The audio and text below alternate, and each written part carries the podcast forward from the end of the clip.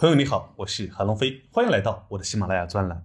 周四晚上，证监会积极推出相关政策，响应活跃资本市场的方针，让原本不断下跌的行情看到了一丝希望。很多人都预期周五会上涨，尤其是利好券商板块。然而，现实总会出乎意料，周五 A 股全线大跌，上证指数创今年以来单日最大跌幅，跌了百分之二点零一，其中券商板块更是大跌百分之四点三七。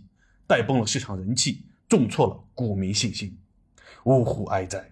七月二十四日，中央政治局会议后，好不容易点燃的希望，顷刻间被浇灭，市场再度跌到了会议前的低点附近，前几周的涨幅也被全部抹平。市场到底怎么了？我看到了有不少人分析大跌的原因，有传言美国总统拜登要求他们的资金退出中国科技类股票，有七月社融数据不及预期。有碧桂园事件还在发酵，市场信心不足；有美国七月 CPI 低于预期，美联储九月加息概率增加；有评级机构下调美债评级，美债价格走低。悲观的时候，各种利空的消息都能找到。如果是牛市，我相信这些都不会有太大的影响。而且，人总是爱找各种消息和理由来证明自己的观点，完成自洽，这是人的心理机制之一。我以为原本有利好消息出台。原本实实在在的利好市场，至少利好券商板块，但市场不领情，这个问题才是我们应该思考的。其实不是政策不到位，而是家人们太心急了，期望太高了。就好比市场希望政策给出王炸加四个二，而给出的却是 PK 加三连队，也不小，也能管住别人的牌，也能对市场有效，但是不及预期，达不到人们的期望。好了，事已至此，接下来怎么办呢？市场还会好吗？什么情况下会有转机？我们还是回到本周的市场数据来，然后对未来给出预判。本周主要指数全线大跌，无论大盘、小盘、价值成长，跌幅都在百分之三左右，属于普跌行情。其中券商 ETF 跌幅也在百分之三左右，说明本周券商相对其他板块来说还是高位坚挺的状态。本周两市日均成交额大幅缩量至七千七百六十六亿元。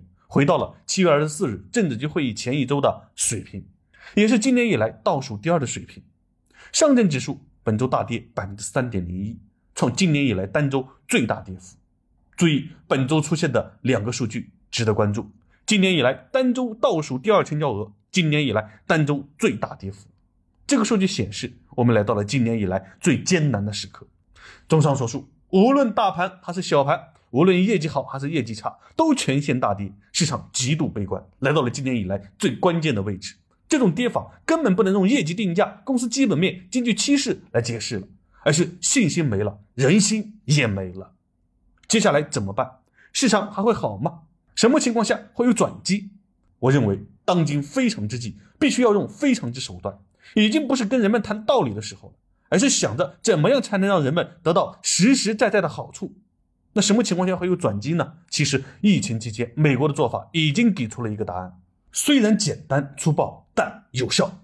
我们虽然国情国力不同，但不是不能学习，而且还有很多其他可以有效的手段，比如温和点的，可以确保增量资金进入股市；激进点的，立刻开启人造牛市。当然还有很多手段，希望监管层不要顾忌那么多。最后用昨天刚到电影院看的《热烈》里黄渤扮演的角色丁玲说的一句话。